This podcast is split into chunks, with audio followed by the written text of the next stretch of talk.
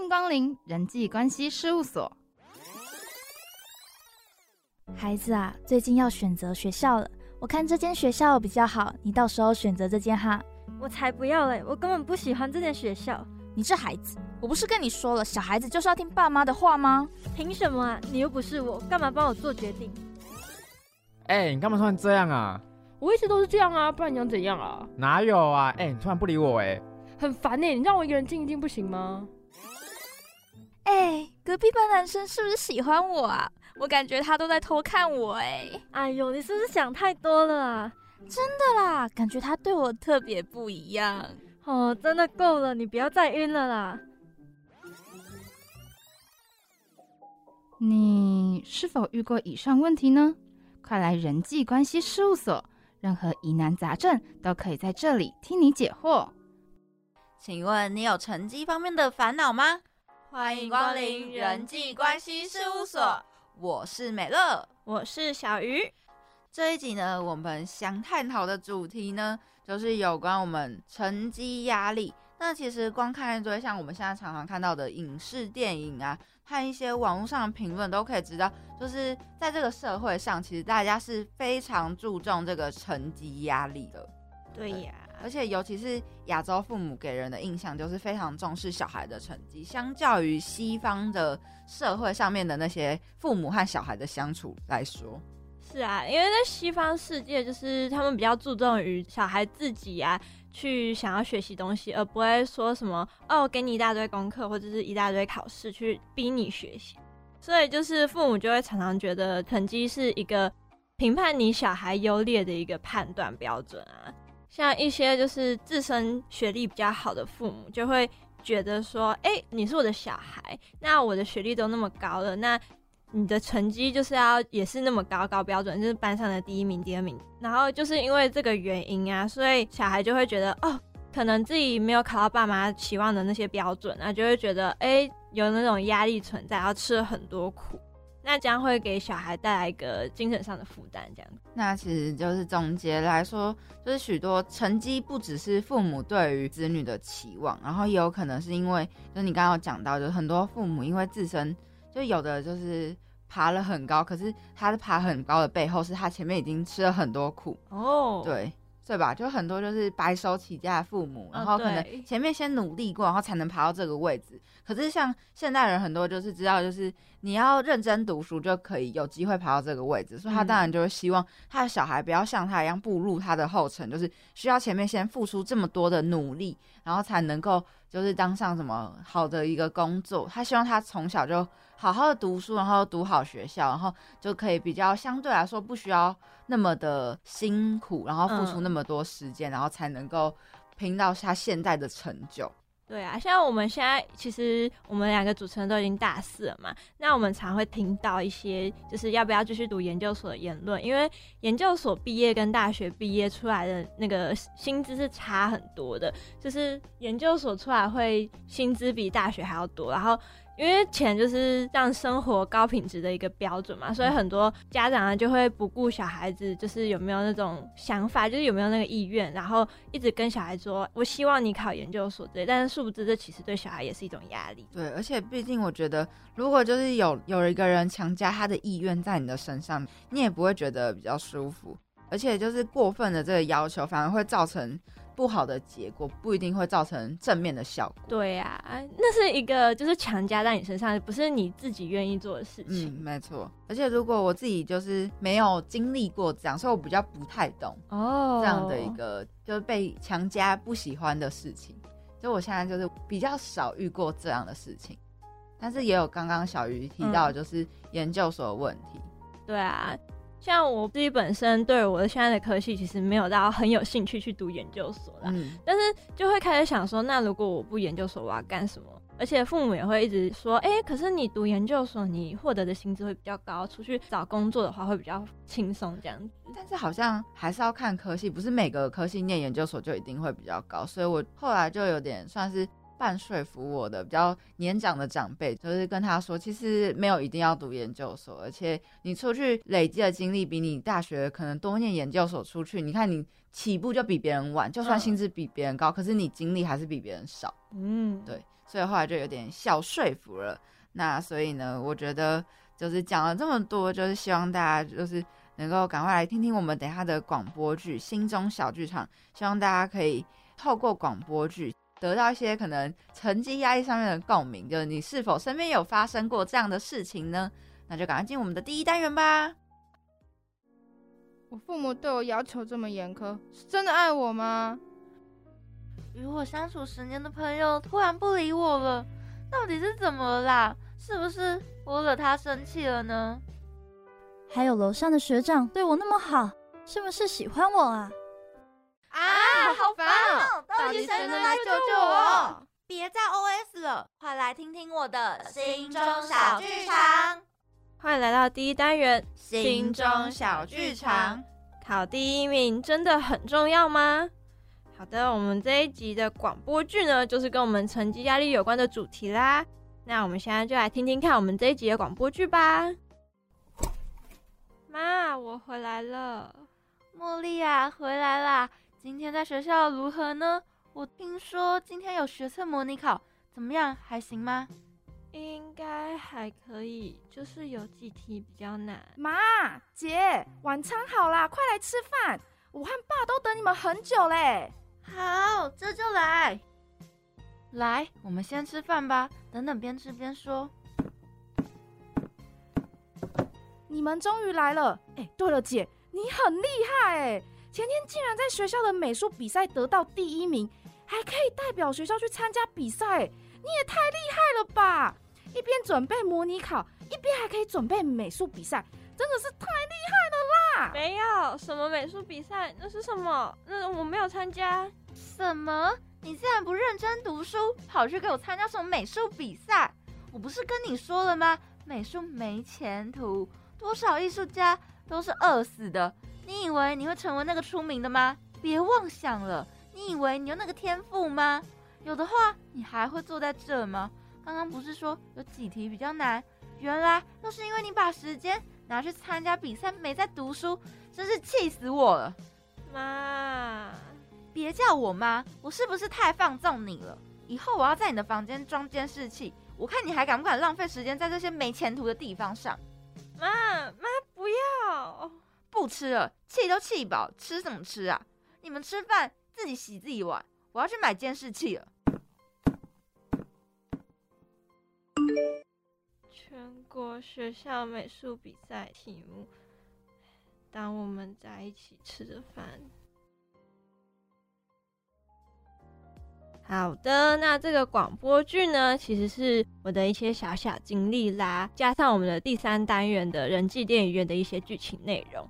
那我真的是觉得啊，虽然在考试前一天啊跑去参加比赛，就是有一点小不对啦，但是我觉得人家有凭实力，然后参加比赛得到全校第一名，哎，这应该是值得夸奖的一件殊荣吧。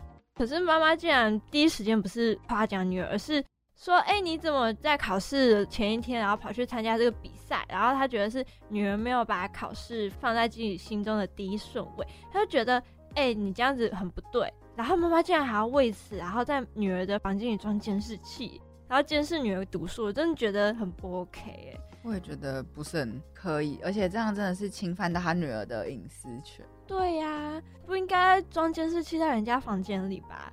然后，而且你知道这个家庭里啊，其实还有爸爸这个人的存在，但是爸爸从头到尾都没有说一句话哎，为什么爸爸就这样妈妈这样子训斥掌管一切？对啊，训斥自己的女儿，然后在那边。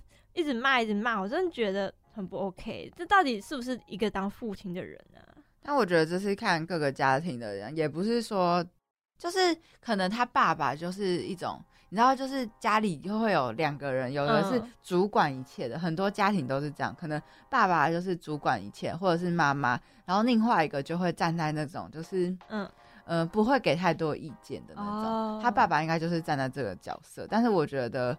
是有点过分了一点。对啊，我觉得你可以让妈妈站在主导权，但是当他已经做的太过分，你应该也要当那个拉他回来的那对根那根绳子吗？对，算是拉他一把人，不应该就是全部都让妈妈做。对啊，像这种情况其实不只是在广播剧里出现，像我之前在 YouTube 上面有看到一个真实案例，是一对中国夫妇吧，然后他的儿子其实很聪明，但是因为每天在餐桌上啊，啊在房间里啊，他妈妈第一件事情就是问他说啊，你今天就是成绩多少啊？然后哎，你今天那个考试有没有好好考之类的？然后爸爸其实也是就是在旁边，然后不说话，就看着妈妈这样对儿子这样子一直问他成绩。然后你知道这样子结果其实很严重，因为最后那个儿子竟然拿起他的那个扫把，只要一听妈妈第一时间一问他成绩，他就直接拿扫把威胁妈妈出去出他的房门，因为他觉得说就是妈妈好像都没有在关心他，只关心他的成绩。然后最后导致妈妈要请那个专家，然后去把他那个心情平复下来。然后那个专家最后才跟妈妈讲说，你儿子这么暴躁的原因呢，绝对不是因为他本身品性不好，而是他会觉得说，就是你每天第一次见到他的讲的话，就是说，哎，就是你今天在学校有没有考好成绩啊，或者怎样？他觉得你没有在关心他，你关心的只是他的成绩。我觉得这样是造成一个不良家庭的开端。算是应该是心理咨商师去给他做心理辅导。应该是就是母子之间的调和，因为心理咨商师他感觉就是两边都在调和，就是边调整那个小孩他的心理，就是应该讲说妈妈每天询问他曾经那种心理创伤，然后边跟母亲讲说为什么他会造成这样，然后去调节他们两个之间的关系。嗯，对啊，我觉得这其实有有跟我们的这个主题有符合到，跟我们的广播剧有符合到。但是我觉得其实就是刚刚你有提到说，他其实拿那个扫把去防卫他妈妈，就是一直问他成绩问题。我觉得这个举动有点小过分，是因为就是每个小孩都是爸妈辛苦就是生下来的小孩，所以我觉得再怎么样再怎么样打压你，你都不应该这样不尊重他们，就算你很讨厌他们对于你这样的压迫的行为。我也觉得这样其实有点过激，然后我就是因为他这个案件就是比较极端一点，对，比较极端，所以才会想要把它拿出来讨论这样子。嗯就是因为小孩子平常的心态就是哦，父母是对我好，所以他们怎么样就是询问我就是成绩之类的，我就会把他默默的隐忍下来。但是当你没有那个想法，就是哦，父母都是为我好的话，其实小孩子就会变成这个样子。嗯，是对啊就是那种感觉，像是压力球，你只要把它压太太紧，它太会话太用力去压它，对然后它就突然爆掉，然后你就会接不到它。它会直接反弹这样子。对，嗯，就是给太多的压力在，他反而会释放更多的压力出来。对啊，就是一个爆发点。那像我自己对于这个广播剧的内容，其实因为我觉得，因为我们家和那个这个剧情其实蛮不一样，是我爸嗯其实常说的是，他觉得读书就是读得好不一定人生就发展的好，嗯，他觉得就是，呃，行行出状元，所以就是做什么事情，只要你够投入，做得够好，其实你也会有一片天，不是像以前常说的，就古人常说“万般皆下品，唯唯有有读读书书高”，是这样吧？我应该没讲错、嗯没有讲错，是这样。然后就是大家都会觉得，只有读书才是就是翻身的机会。嗯对，在古人的时候，所以这个你不觉得这个就是以前的这个中华思想就一直传到现在？对、啊，然后导致现在大家都是觉得，哦，真的是万般皆下品，就是唯有读书高，所以就逼迫小孩就是一直读书，就像现在这个我们故事中的茉莉一样。应该说，因为古时候大家基本上就是只有读书才可以当朝官，嗯，然后就就可以得到比较高的俸禄这样子。但是现在已经有很多各式各样的工作出现，所以我们不应该只遵守就是以前那种想法，就想说，哎，就是我只有读书才可以得到很好的工作，然后得到很棒的薪酬这样子。我也觉得对啊，我觉得这样真的是不好的想法。超不好。我觉得时代就是这样的思想，应该跟着这个时代不断的就是转变，然后更新，而不是一直停留在古时候对于就是唯有读书才是翻身的机会这样的一个想法。不管什么工作，其实你只要够钻研它，其实你也是可以闯出一片天。就是人也不是只有读书，对啊，行行出状元嘛。对你可能就是可能削水果，你也可以削的出神入化，然后到被电视台报道，然后很多看到电视台人就会哎知道有这么一个神人在，就会开始过来，然后到你的摊位买水果。那你这样你不是也可以赚的盆满钵满？我以为你要讲的是那个嗯。水果的那个雕刻，因为以前大家都会觉得哦，就是当厨师好像就是不会读书才会去读那种厨艺学校，哦。但其实就是他们下的功夫其实很多是你一般人学不了的，所以我刚刚以为你讲削水果是指那个、欸做水果雕刻或者是蔬菜雕刻的那一种，那也是那种真的很难，那种就是其实不是每个人都会。我觉得就是因为我们觉得唯有读书高这样的思想，害得我们一些很古老的一些传统手法，其实都有点小失传。就像好像有人可以用刀，然后就是纯手工，然后削出很薄很薄的那种那种皮吗？那个还是有吧？但是听说现在已经是有点小失传，只剩下日本的一位老师傅在坚持，因为现在都变成机器，然后导致没有人学习，然后大家就不会想去学，所以就是其实有些传统手法都有点小失传这样子。或是觉得很多就是那些传统的艺伎都是，呃，书可能没有读好的人就会嗯去学习，所以导致大家都会觉得哦，读书读得好，可以在做办公室，然后领高薪水，然后比较不会那么辛苦，然后导致大家就很多那种比较需要花时间和心力去培养的一些技艺的这些。算是传统文化或一些活动，啊然后都慢慢失传，因为没有人愿意，大家都宁可去做办公室。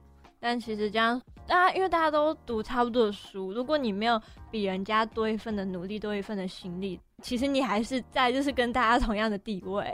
没错，对啊，所以这就是我们现在想要跟大家讲的一个重点啦。没错。那其实分享完我们对于就是这样的一个情境的看法之后呢，嗯，我们其实还有一点想要告诉大家，就是人际关系这种就是模棱两可的东西，其实很见仁见智啊。那这其实只是我们对于这样的一个就是情境和一些这些事情的一个看法，那大家就可以当做参考就好。那但是不一定要绝对就是很盲从的听觉我们讲的都是对的。毕竟每个人的想法都各有千秋。没错，那最后呢，就希望各位听众听到我们这个分享的这个主题有了一定的认识，那就会进入我们的第二单元。那这个单元呢，就会分享一些专家给的一些意见或看法。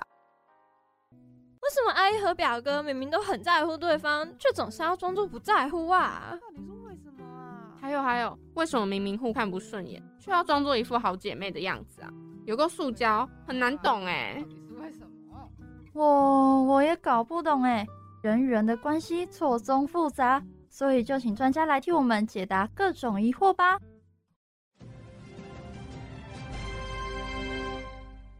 我有话想说。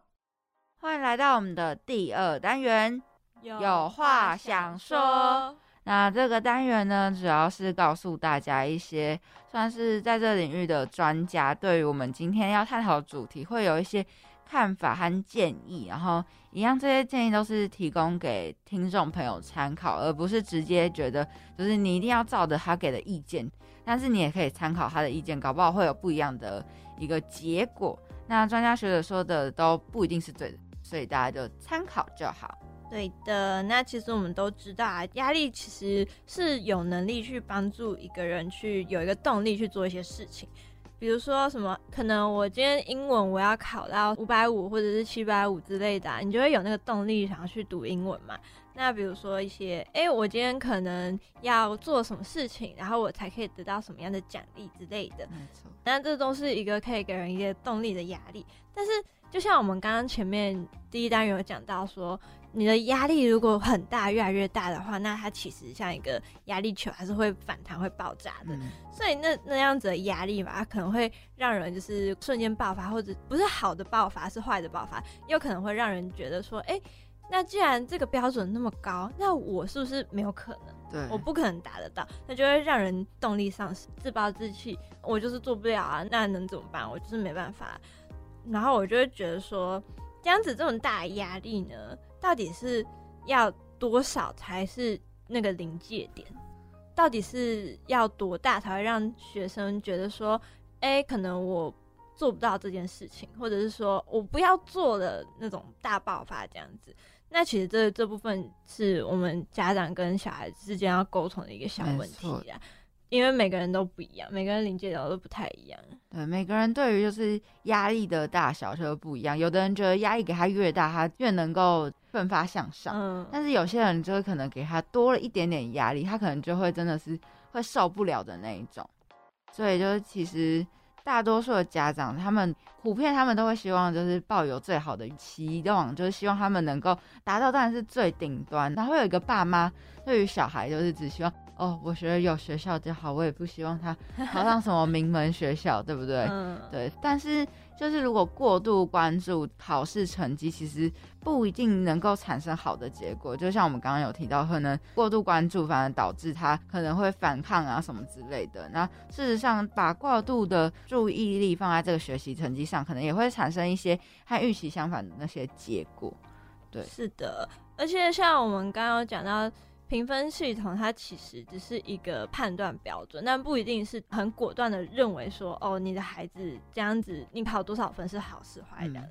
那如果你真的很执着在这个评分系统上，在饭桌上一直会谈论到成绩这方面，或者是，哎，你怎么没有考到我预想中的成绩？然后你就要开始骂的话，那我真的觉得你真要做好就是 流眼泪的打算，因为在家庭里啊，创造合适的环境，其实。如果你真的很在乎成绩的话，其实真的不要给孩子太大的压力。你要在家里适时的跟他去沟通，然后了解这个孩子到底你要给他多大的压力才最适合。因为刚刚讲到，大家每个人的那个压力的临界值都是不一样。你要去在家里好好沟通的话，那这样才会达到最大效益啦。嗯，而且再来就是，我觉得父母和小孩需要避免的行为就是。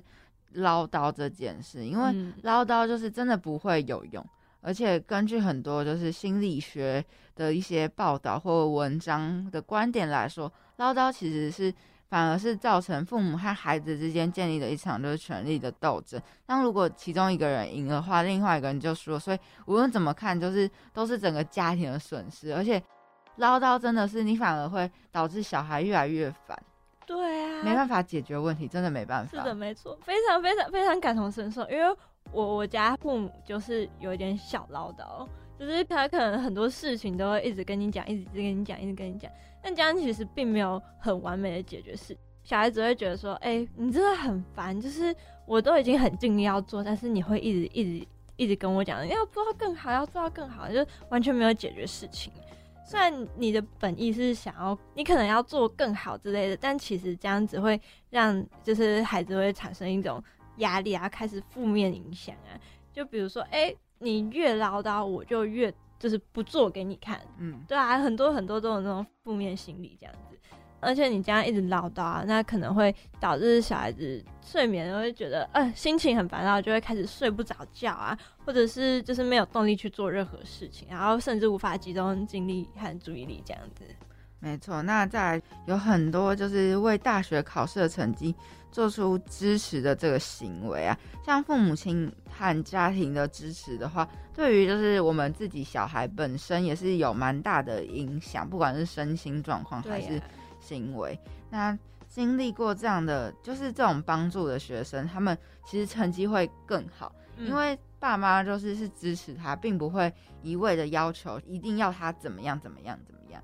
那整体的心理健康状况也会更好。对于大学考试所需要的这个严格的测试，就是更能够帮助他放松，因为当压力给的过大，就会导致像很多就是大家都会什么小考。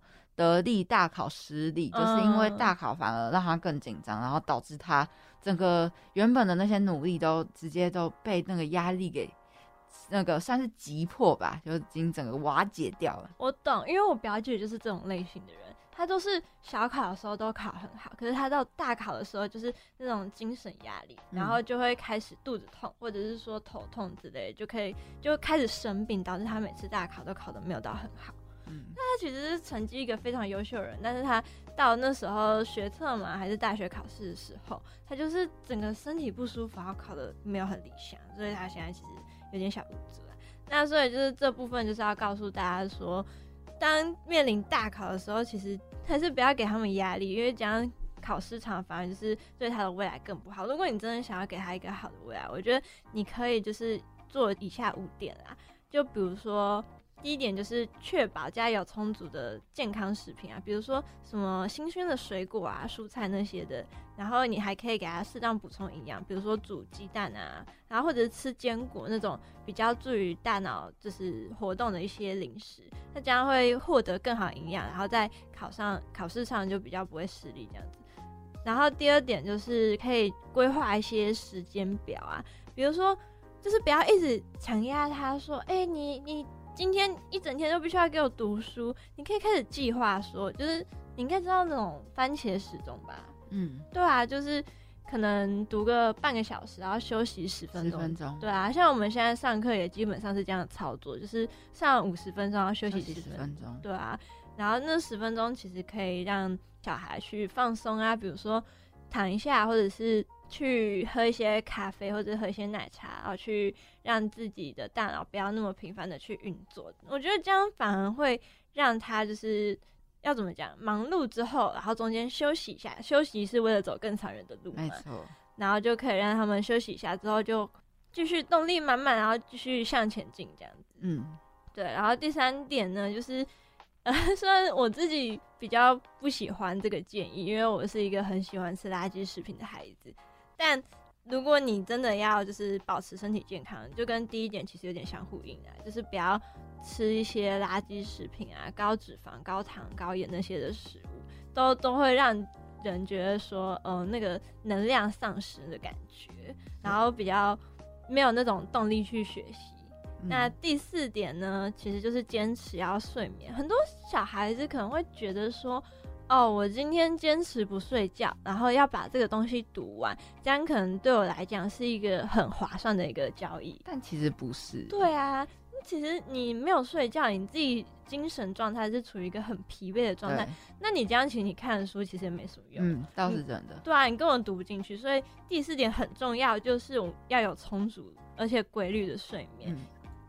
对啊，就是像是比起熬夜读书。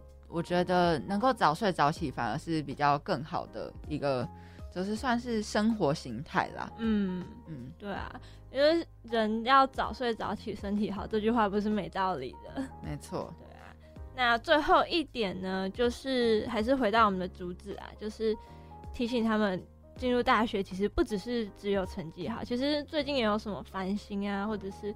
用一些特殊选材之类的，所以进入大学的途径不只有一条。所以就算取得好成绩很重要，但是也可以多多如果有自己的特长或者是自己喜欢的东西的话，其实也可以多多发展这样子。嗯，对那这这就是我们提到的五点，就是可以为大学成绩做好支持的部分。没错，那再来就是小孩的部分呢，其实面对这些压力。就是可以使用一些方法重新审视这些压力对你造成的伤害，那就是重新定义考试的意义。再就是你这个大环境中对未来你追求学业的部分，你可以重新定义考试成绩是对于就是你觉得考试对你来说它的意义何在？如果它其实就是只是数字不好看，但其实你都有学到，嗯，其实我觉得并不用。那么在意那个成绩的数字，对吧？毕竟考试只是为了检验说你到底有没有学会。对，但是考试我真的觉得很靠考试运气，所以并不是代表说哦，我可能考了三十分，我真的只学到三十分的努力，只是我刚好可能是刚好面对那个题目那个当下，我没有办法展现出我所学的东西而已。所以我觉得成绩真的数字只是一时的。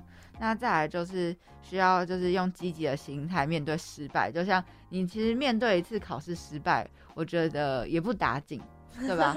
对吧？难道你考了一次不及格，你的人生就坠落谷底了吗？是没有啦，对吧？所以就很多人其实会很害怕考试，很害怕成绩，其实是因为就是你可能就是原本还表现的不错，但是遇到一次的失败，然后你就会觉得好像。你人生中好像遇到什么很严重的事情，然后导致你好像感觉就是备受打击的那种感觉。啊，我觉得那个人生其实是用满满的失败堆积而成的。没错，对啊，所以一次失败其实不代表你全部的失败，说不定你因为这次失败学到一个很宝贵的经验之类的。这倒是真的。对啊，所以就是大家其实不要觉得失败是一个负面影响啊。其实我们要说，哎，我失败了一次，但是我又学到一次经验，失败为成功之母嘛，对吧？没错，失败真的是成功之母，成功的背后真的是用一次一次的慢慢堆积起来的山，搞不好你未来就是哪天的成就。那些成功的人，我觉得他背后一定都不是都是那么的平步青云，就是很顺的，一定都有失败。如果他没有把那一面展现给你看，没错，对啊。所以就是我们其实不要去羡慕人家，说，哎，你怎么会有那么高的成就？说不定人家就是背后的努力，其实是你无法去做的。对啊，那就是刚刚我们的美乐讲了那么多，那换我现在也来分享一部分，就是如果学生遇到成绩压力要怎么办呢？那刚刚讲到就是中间可以小休息嘛，那我推荐小休息的时候可以做一些定期的运动，就比如说什么做瑜伽，然后散步或者骑自行车，这些都是就是我们日常生活都可以做到的一些小锻炼啦。虽然我都没做，嗯，美乐有有做一些定期的小运动吗？哎，之前有，但是最近开学之后反而变少。但是其实我觉得这真的是好像算是有考证的吧，听说。就是运动真的能够帮助你的大脑可以更比较灵活一点，对，所以其实就算你在备考的时候，或者是平常，都应该要花每个礼拜可能至少三十到一个小时，嗯，去做一些运动，然后才能帮助你。就不会就一直只是坐在那边，就一直读书，一直读书，然后就每天起来就是读书啊，上课读书上课，这样其实很疲倦。但你知道定期运动的时候，如果你一直疯狂运动的话，脑内其实会产生一种东西叫那个脑内吗啡。哦，这个好。对，然后那会督促你的一些就是精神亢奋，精神亢奋你就更更多的动力去学习这样子。没错。对啊，那。除了定期运动以外呢，我们还要就是平静的呼吸，因为你紧张的时候，你是不是就会大喘气？对对对，对啊。那其实这就是你身体啊开始承受不住压力的一些小反应的。那如果呢，就是你思维静下来，然后清晰，然后快速冷静下来，然后深呼吸，慢慢平静的呼吸的话，那其实这样其实还蛮有助于缓解压力，就像。不是大家都会说，哎，考试前或者是比赛前要深呼吸、吐气，那种平静呼吸，其实也可以就是做到舒缓压力的一种方法。没错，嗯。那再来呢？回到我们就是小孩对于就是适应这个读书环境，如果你越是鼓励你的小孩和自由的思考和行动的话，他们其实就越能够适应这个就是大学还有未来这个读书的环境。那他们很快其实就能独立行动，不需要就是你一直催促他们，就是什么哎，你那是考试弄完嘛？考试读完嘛？然后怎样怎样的？对啊，对。那现在就是呢，培养他们的好奇心和自我的激励。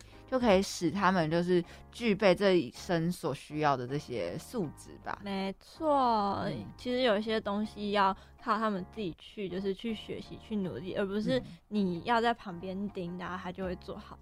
就是成功不是只是要父母一味的，就是算是给予他东西，应该是要靠他自己得到。对对啊，你这样一直给他东西，那叫那句话叫什么？授人以鱼不如授人以渔。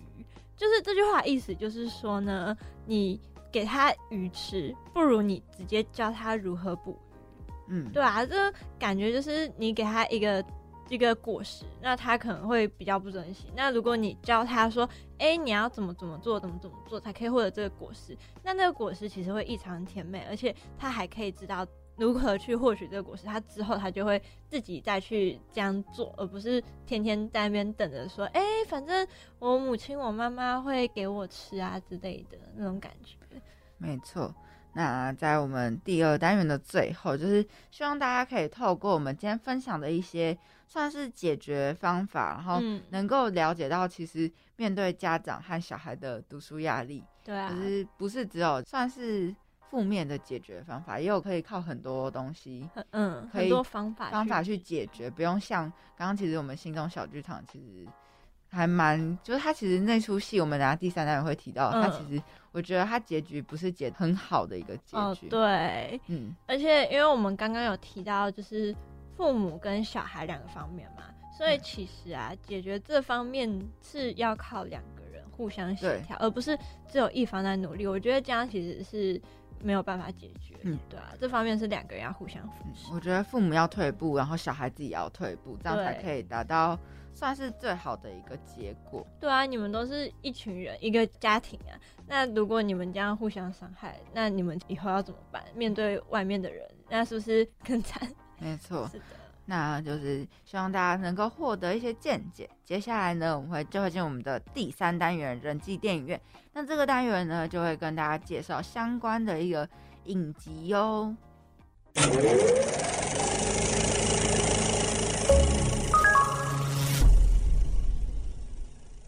各位听众朋友，大家好，欢迎来到人际电影院。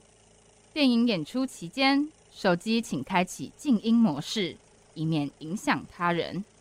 如果各位听众朋友准备好了，那我们的电影即将开始，请各位尽情享受电影，祝您有个美好的体验。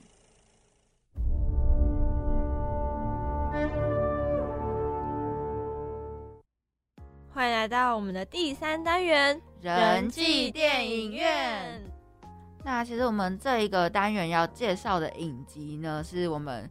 茉莉的最后一天，那这个故事的主角就是我们林茉莉。那她其实，在整个故事一开始，她其实是从她的房间跳楼自杀为她的开场。那相较于她，其实有一个妹妹叫做可莉。那相较于她这个姐姐茉莉呢，她妹妹就成绩真的非常的不出色。由于他们的母亲其实是曾经是留美的硕士，然后她是为了照顾她的小孩，然后放弃她这个美好的算是学业的前途。然后想要好好专心当一个家庭的全职主妇，照顾她的两个女儿。但是呢，因为就是她的就是两个姐妹的成绩，就是姐姐很好，但妹妹不是很好，所以她妈妈为了要就是好好的算是完成她就是教育的一个呃想法，所以她就是在家里装监视器，然后监视她的一举一动，然后达到她觉得能够教育出完美的女儿的那种感觉。嗯，对。所以后来他就是因为这样的监视，然后还有给他真的太多压抑，导致他的大女儿茉莉就是走上了一个很不太好的不归路。那自从茉莉离开了之后，他的妈妈就是觉得很难过，然后在他的遗物中找到了一些跟精神药物有关的一些药袋啊，还有很多大胆的这些小说。那对于茉莉的死，他感到很疑惑，因为他觉得。一定是跟这些东西有关，就是这些不正经、就跟读书无关的东西，才会导致他的女儿走向这样的一个结果。所以他就透过他朋友的小孩，然后刚好在做这个能够窥探人家记忆的一个生物科技的研究，然后试图来夺取茉莉的记忆。那他其实，在看过茉莉人生最后一天的记忆，妈妈其实他找不到茉莉为什么会自杀，所以他就是追回到他很久很久之前的记忆，得知原来他其实有去。背着妈妈去参加这个文学奖的一个投稿，然后嗯认识了就是跟他一样是小说爱好的一个朋友，然后结伴参加签书会，所以他妈妈就就是算是自己就认定觉得就是这个朋友导致他会一个想不开的原因，但是后来经过跟这个朋友然后在那边对峙才发现。原来其实那才是茉莉真正喜欢的事情，并不是读书。然后接着他又找上了那个精神科医师，表示他觉得自己读完茉莉的记忆很痛苦，然后一直就是觉得说他不懂为什么茉莉会做出这样可怕的一个行为。可是其实站在精神科医师的角度，他觉得说你这样妈妈窃取女儿的记忆才是更不应该的一个行为。对啊，而且那时候精神科医师还跟妈妈讲一句话说。茉莉是我的病患，那不透露病患的隐私是我这个做医生的职责，这样子。对，然后他妈妈竟然还就是觉得说，他女儿都已经离开了，到底有什么好不能讲的？可是不管怎样，那都是他女儿最后的尊严吧。对啊，很多人在死前还是想要带着自己的秘密，然后永远的，就是你知道什么掩埋天地，就是不想让大家知道。但是他竟然想要把这个秘密、这个隐私把它挖出来，我觉得这很不应该。没错，那就是其实。医生就是他有建议，那个妈妈应该要设身处地在茉莉的角度思考。然后其实，在剧情其实有透露，因为妈妈给了茉莉太多的压力，导致其实她有很多不为人知的一些真的是秘密。像她其实有一个揭露她的盗窃癖，还有哦割腕自残来报复自己，因为她觉得他其实不是不够优秀，只是他没有反抗妈妈的那个能力和胆量，嗯，所以他就把这些就是无法抵抗的这些情绪化作文字，然后放在他的小说里。那这个小说就是也蛮幸运，就是有得奖，嗯然后那些痛苦其实都是自己写作的能量，只是就并不代表他不想被母亲看到这些，就是给他能量这些痛苦的记忆。对啊，就像刚刚讲到的，这是他的一些，就是不想让大家看到的一些隐私这样子。那因为刚刚也有说到，就是妈妈其实透过一个机器去看茉莉的记忆嘛。那这位妈妈她就是从茉莉的角度看到自己在茉莉心中的形象之后呢，她才发现说，哎、其实自己才是害茉莉自杀的那个凶手。然后，就是我真的觉得很神奇，她为什么要看到女儿的记忆才会恍然大悟这件事情？对啊，因为我觉得从平常的表现应该就可以感受出，嗯，就是那个压就那个压迫感，就是只是像我们旁观，其实也能感受出他妈妈对于茉莉真的不是普通的压迫，而且茉莉走了之后，他反而把这份压迫强加在他的小女儿身上，而不是觉得人应该就是要看开，就是女儿都已经离开了，然后反而把曾经给大女儿的全部加在她的小女儿身上。没错，我觉得这样妈妈真的很不应该。她直到最后呢，从茉莉的角度看事情，她才发现自己才是凶手。嗯，那我觉得她最后，因为她之后的动作呢，就是拆除女儿房间的监视器，并且跟警方自首说，哦，其实茉莉的自杀来源是源自于自己，对然后希望就是警察将自己监禁。但其实因为这不是一个导致他自杀的，应该讲说没有那是个没有那个，他只是压倒骆驼的最后一根稻草，但是他其实前面都是一点一点累积的。对，就是以他这样的教育方式，我相信其实从小可能就已经开始累积。嗯，就像其实，因为我觉得这个故事有点半影射，就是第一志愿的心酸。因为其实，在过去有几年都有听过第一志愿的同学，因为承受不了那个读书的压力，嗯然后做出一些让人很惋惜的一些行为。对，对，因为我们剧中的林茉莉她其实也是女子第一学府，所以才会讲到这件事情。嗯那因为这不是一个，应该说在法律层面上，他不算是这个凶手，所以警方无法接受这个要求。那最后呢，就是这位妈妈她就是再读取了一次茉莉最后一天的这个记忆，然后到这个时候，她才终于知道说为什么茉莉要自杀。然后在这之后呢，她在大哭之后，她竟然看见茉莉的那个残影，应该讲嗯幻影。在跟自己说，其实妈妈，我并不恨你，嗯，对我只是因为受不了你的一些压力，对，然后甚至对妈妈感谢说谢谢你养育我这么多年，嗯，然后还就是跟他道歉说我没有达到你的要求这样子。那这时候呢，也算是妈妈对于自己跟茉莉的的一些救赎，对一些小小救赎。最后，茉莉对他讲的话，应该有让他从就是那个害死自己女儿的阴影中得到一些救赎，就是能够让他不要再自责，其实造成这一切都是他妈妈自己。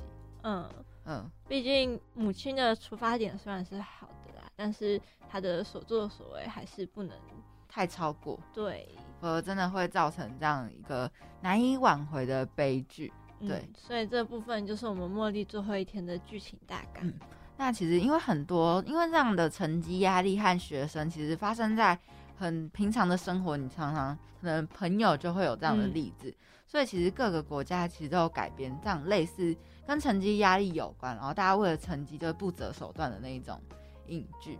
对，对因为这部分其实已经算是一个蛮大的一个对问题，很是蛮常普遍的态的问题。对，嗯那其实我也有看过一出算是韩国的影集，它也是在讲说大家真的是为了成绩不择手段的一个嗯，而且就是之前，其实韩国比我觉得它比台湾更严重，在对于成绩的这个方面，嗯，它在成绩压力上真的比台湾严重很多，而且他们真的是只有顶大那三所学校毕业的学生才是感觉人生胜利组，然后其他感觉就是就一文不值的那种感觉。哦，对，像他们很有名的就是 Sky，因为他其实那出戏叫做 Sky Castle，他就是有点就是 Sky 就是他们的顶大三所嗯大学，然后 Castle 就是把他们困在那个城堡里面，云他端上的城，对云堡包山的城堡，然后就为了得到这个大学的成绩，然后就是在所不惜，然后导致就是人都已经都已经就走偏了，你知道嗯吗？然后开始就是互相害对方，但我觉得得这样也是不是很好，就是对于成绩要求成这样。对啊，是是会为了说就是让自己获得第一名，然后把比自己成绩好的人陷害，然后让他不能去考试之类的。有这样的这样的行为。啊，那这样其我觉实太超过了。对，这样对于成绩就会变成一个变相的一个，本来成绩其实你不觉得成绩就是只是督促你啊，努力要努力，不要怠惰。它只是一个想要把你往前推的一个动力。对对对对。然后现在其实大家对于成绩的要求，都导致大家对于那些就反而变成我为了要得到这样的一个成就，也要不择手段才可以得到这样，然后已经忘记了其实考试啊、读书对于人本来的初衷，只是希望你能够获得这些知识，然后增广见闻，让你呃能够获得比较好的出路或想法。对，其实我有看过，就是有一出，应该不是有一出，是有一个 YouTuber，然后他家底其实都是医生。那哦，对，我好像知道那个 YouTuber，、嗯，他是我们学校的哦，真的吗？毕业的学长吗？我不知道哎、那反正就是那个 YouTuber，啊然后他他他的妈妈跟他的那叫什么？妈妈的姐姐叫什么？阿姨，嗯，他的妈妈跟他的阿姨都是医生嘛，那他们其实成绩都算蛮顶尖的。那他们就有聊到说，就是一个因为要考北一女中，然后一个原本以为自己只能上中山女中，然后最后因为就是就是压力呀、然后一个是心情很豁达，一个是倍感压力啊。那倍感压力，他的第一志愿原本是北一女中，但是因为那个压力问题，然后变成只能考上中山。反而是原本以为自己只能上中山的，最后因为就是心态就是比较平静啊，最后反而考上北一女中这样子。哦，对，但是其实现在那么多年了，他们有有一个 YouTube 影片是他们全部一家，然后一起做当年学测的考题。诶，那我们应该讲的是同一个。嗯，那其实最后其实证明北女中还是北一女中，就是原本不小心落选，就是考到中山的，其实它的程度是比北一女中还要高的，所以你能学到那个东西，那那个东西就是你的，而不会因为你可能一次考砸了，那个东西反而就会不见。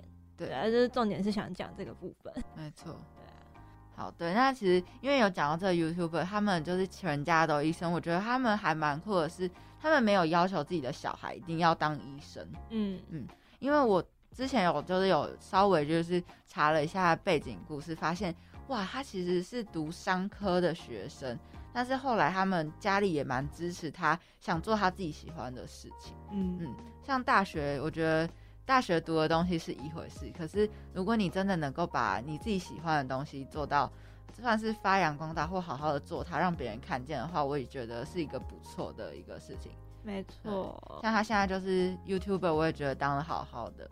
而且他做 YouTuber 还可以，就是让大家看到说，其实嗯。医生的家庭啊，到底是一个什么样的世界。呃，对，啊，反正这是一个成就，一个就是他们读医生没办法做到一个成就，嗯，对啊，毕竟读医生他们每天很忙，然后对，都会要去看病啊，对啊，诊啊，那可是这些就是辛苦，没有被人家看到。那现在他拍了一个全家都是医生的一个影片，去跟我们说，其实做医生很辛苦，对，而不是你当了医生，因为大家都会普遍觉得当医生就是一个很高尚的职业，对对对，对但其实当医生也是很辛苦，每个职业都有每个职业辛苦的一面。对啊，那就呼应很前面讲的，说是行行出状元，行行都有行行的辛苦啊，所以就是每个职业都每个职业的一些精进之处，然后每个职业有每个职业值得尊重的地方，不要一直觉得说，哎，可能卖水果的老板啊，或者是铺柏油路的工人，其实都是哦很低贱的职业啊之类。但其实你要想，如果没有他们现在的努力生活的话，那我们现在的生活会变成什么样子？每个人对这个生活都会都有贡献一份子，就是这样一份子一份子一份子才会造就我们现在美好的生活。那最后呢，希望大家会喜欢我们今天探讨的议题，就是考第一名真的很重要吗？还有我们的就是今天所推荐的《茉莉的最后一天》这个影剧啦。那今天的节目呢，就来到了尾声，希望大家会喜欢我们的内容。那你现在所收听到节目是人际关系事务所，我是主持人小鱼，我是美乐，那我们下周见，拜拜。